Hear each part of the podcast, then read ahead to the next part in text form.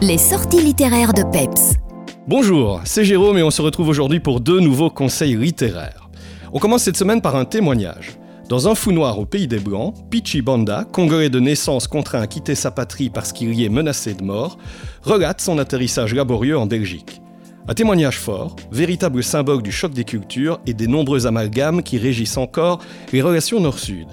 Un témoignage qui met aussi en lumière les nombreuses embûches administratives, politiques, culturelles et humaines qui sclérosent le processus d'intégration.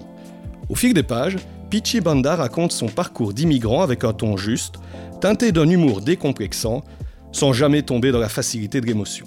C'est d'ailleurs assez prodigieux de rire et de faire rire à partir d'une expérience de vie aussi compliquée et traumatisante. Bref, vous voilà prévenu, Un fou noir au pays des Blancs est un témoignage absolument incontournable. Dans un tout autre registre, je vous propose Ceux d'à côté de M.T. Edvardson. Au-delà de sa couverture franchement réussie, ce qui m'a franchement plu dans ce roman suédois, c'est son style engageant ainsi que l'équilibre entre son rythme et la tension qui monte crescendo. On suit avec intérêt Mike et Bianca Anderson qui, accompagnés de leurs deux enfants, ont déménagé dans un petit quartier a priori charmant.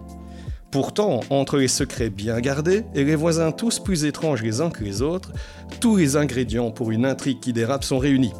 Alors oui, c'est parfois un peu prévisible, il y a quelques longueurs et ça ne réinvente pas nécessairement au genre, mais voilà en tout cas un thriller domestique réussi, avec en prime une fin qui procure son petit effet. Voilà, c'est tout pour aujourd'hui. La semaine prochaine, vous retrouverez Stéphanie. D'ici là, lisez bien.